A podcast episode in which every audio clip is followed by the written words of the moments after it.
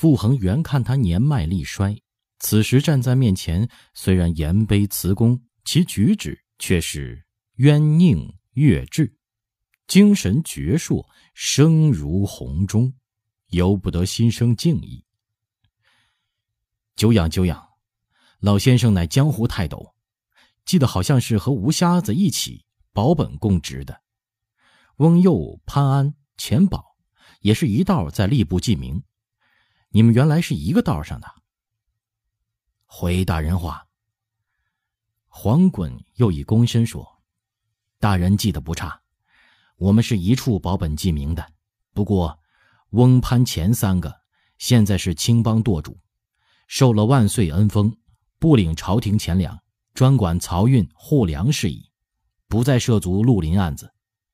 黄家是镖行世家，李大人独闯趵突港。”收服吴瞎子，是家父黄九龄和不才随行的。后来李大人到北京供职，又保了我们职衔，借调来刑部，跟刘大人办差事的。刘统勋在旁说：“别看黄衮年老，如今仍能开三百弹弓，发连珠箭，穿防越脊，飞檐走壁，那都是小意思。”黄衮叹道：“唉。”话是那样说，到底呀不比当年。康熙四十五年，山东武事，士官蔡成受贿不公，我到致公堂便说几句，拖下去就打，夹断了三副新夹棍，不能伤我分毫。蔡成说我有妖法，要治我大罪，我一掌劈碎了教场上的十路旗墩，说他这叫硬功，你懂不懂？看举子们不忿，蔡成才罢了手。傅恒奇道：“哎呦，既有这样的本领，蔡成不娶你，他总有个借口吧？你若中了武进士，西朝晚年用兵西江，岂止是今日位分呢？”黄衮不甚感慨，说：“卑职不会写文章，蔡成在策论里挑毛病，这是我的命，也无法可施。”考举人才中了个副榜，我也就灰心了。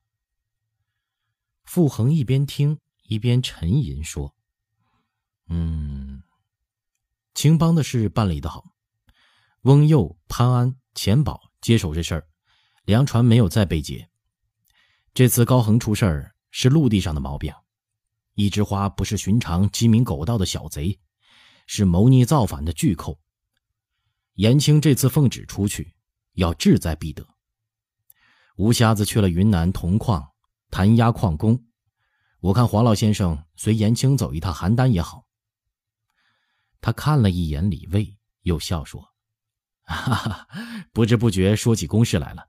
右杰公，你要安心，仔细调养着，改日再来看你。”严青，咱们到你签押房说话。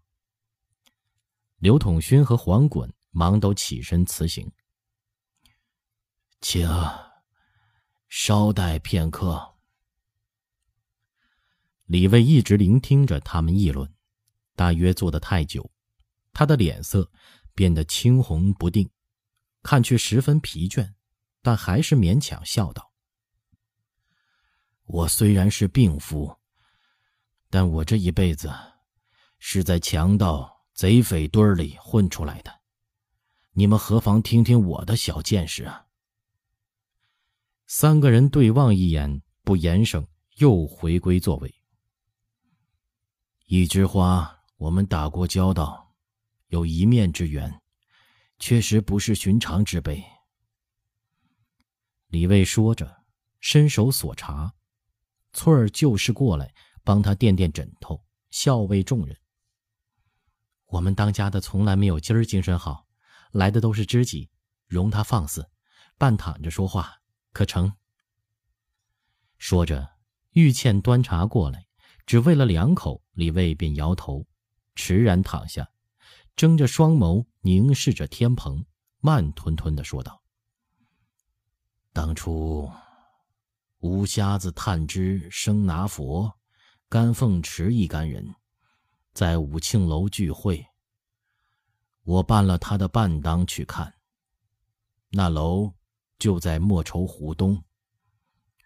五营楼顶房全由干凤池包了，三教九流杂处在一起，什么样的人都有。个人献艺，切磋技艺。一枝花在十二个鸡蛋上舞蹈，演的是麻姑献桃。因为当时我心中留意的是那些绿林豪强，想擒拿的主犯是窦尔敦，没有把心放在他身上。可他演的几手真绝呀，空手在鸡蛋上舞，足下生出烟雾，真和神仙一样。一会儿变出一篮子桃子，分给众人吃。我还吃了一个，那是十月天呐，真的是新鲜的蟠桃啊。后来演天女散花，凭空从楼顶落下无数玫瑰、桃花、菊花、梅花，那个香啊！后来才知道，它叫一枝花，会妖术。我派人到处搜他，他已到了江西。就这样，我错过了机会。到现在，我还能真真切切的想出他的面目，想起他唱的歌，那歌啊，那声音，直透到人心里。他喃喃的说着，翠儿不禁看了玉倩一眼，玉倩疼得红了脸。他就是因长得很像一英，李卫才对他有情，另眼相看的。你看看我说跑题了。李卫喘息了一下，自嘲的一笑。我办了一辈子案，无论贼匪盗寇多么狡诈，都只有一条根。一枝花，它的根就在铜板山。这是我想了很久的事。他在江西站不住脚，山东直隶山西也站不住，就是因为根儿不在彼处。他有大志，缺的是队伍，拉队伍要钱。这次做泼天大案，劫这么多钱，无非也是这个想头。但他失策的地方，直隶山西都离着北京近，有那么多的八旗劲旅布防。老百姓也不像河南那么穷，各山寨土匪们早就划定了场子，谁肯依附他呀？谁肯白白招着官兵来找事儿，自寻挨打呢？刘统勋、黄衮和傅恒都凝视着李卫，心里暗自感动。病到这个份上，还一门心思想着朝廷的事儿。也真不枉了雍正和乾隆两代皇帝的栽培。刘统勋笑道：“右介前辈这话入木三分呐。这银子他搬不到河南，又不能就地使用，我量他也藏不住。这个案子不难。”傅恒说：“要是我，就在老河口结镖，官军就不好办了。”说是知己知彼，百战百胜。她到底也是个女人，这是口边的肉，叫她到河南吃也难忍受啊。再说了，飙车过不过老河口，他也没把握。李卫感到头有些晕眩，闭上眼，慢慢的说：“我以为。”延青这次去，最要紧的是拿人，不是寻银子。我想高爷和邯郸地方官未必这样想。他们兴许最急的是起出银子向朝廷交代。所以，延青你要把握好，银子埋到哪里也化不了，人可是会走的。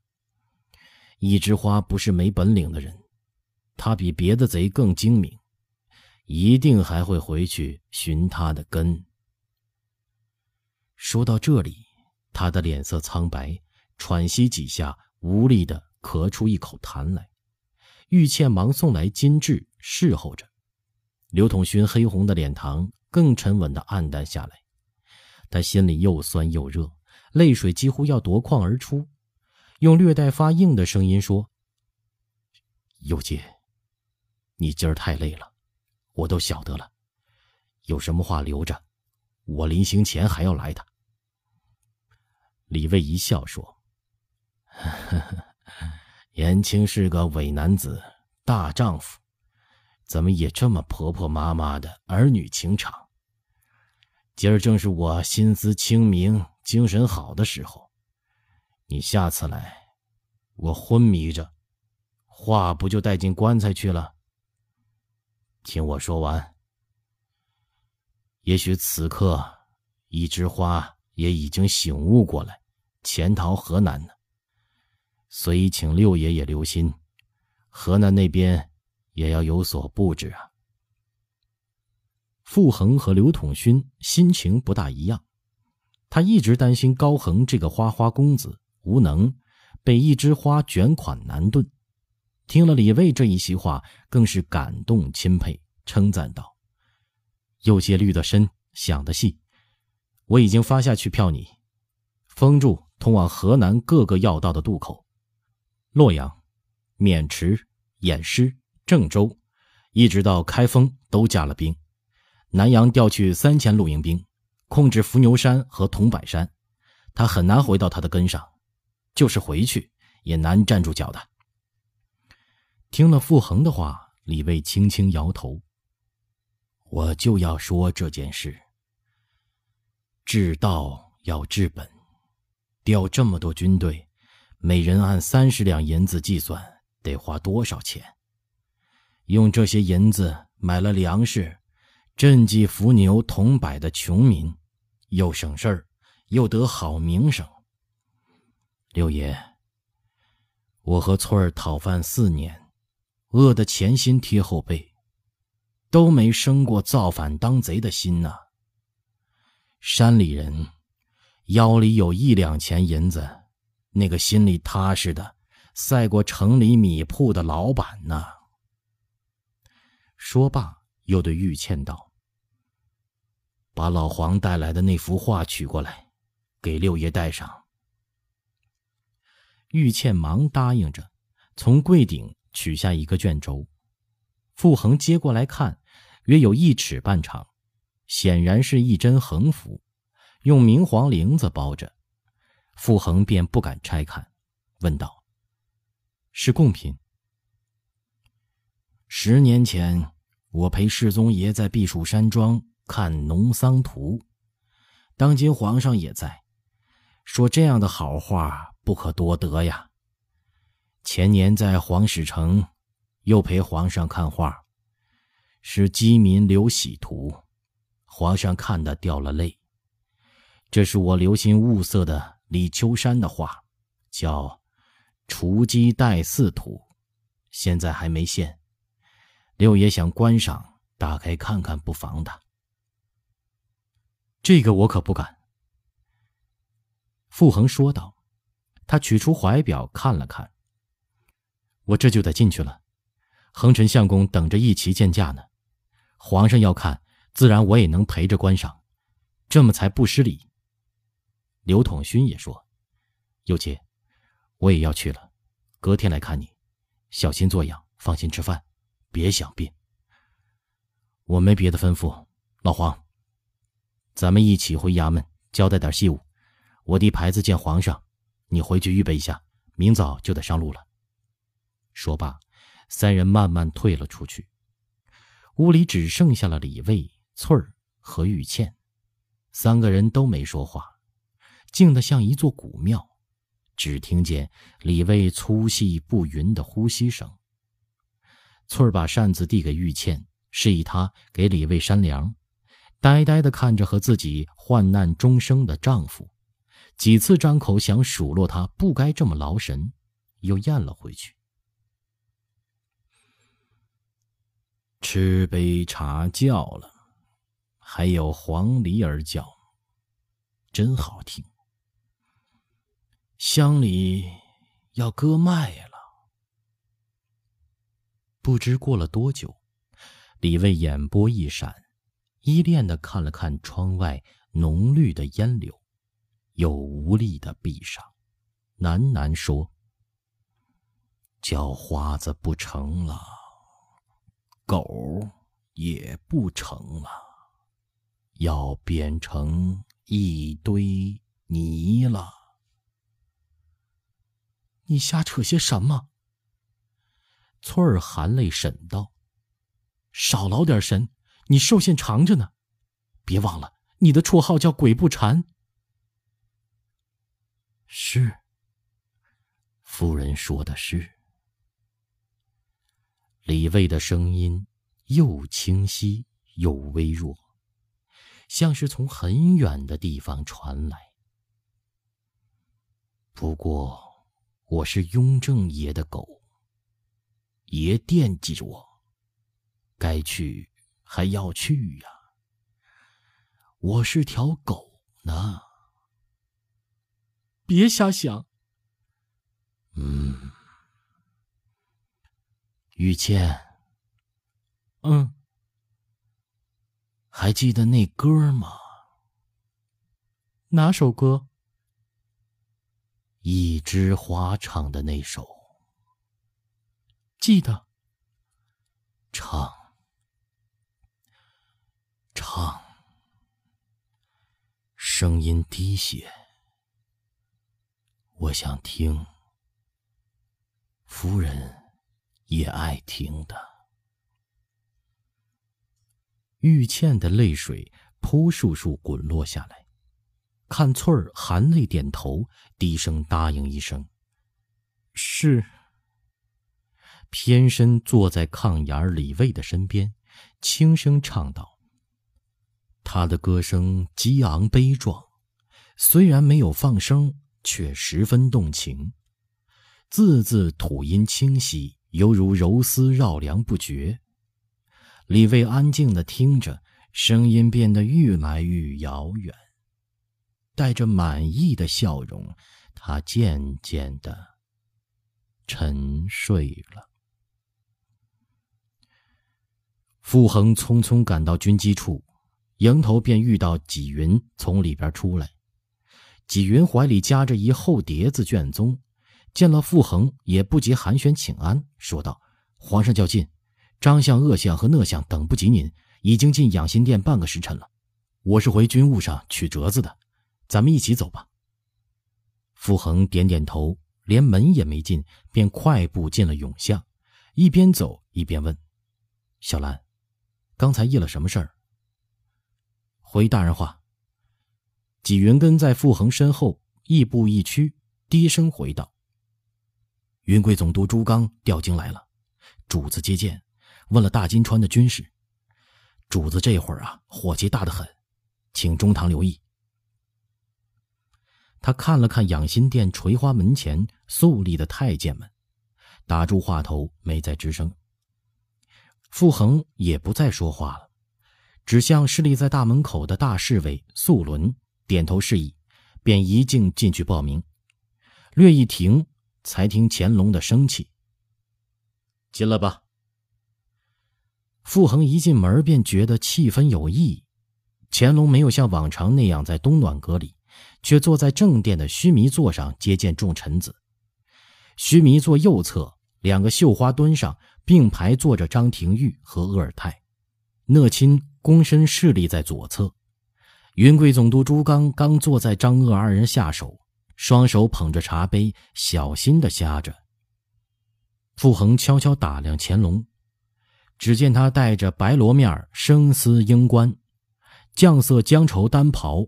外罩石青毡单褂，足蹬青缎两里皂靴，连腰里束的银镀金镶珠牙嘛三块瓦线肩带，都平平整整地搭在腰际，一丝不乱，也不见有发怒光火的迹象，只是气色不好，眼色灰暗，眼角吊着。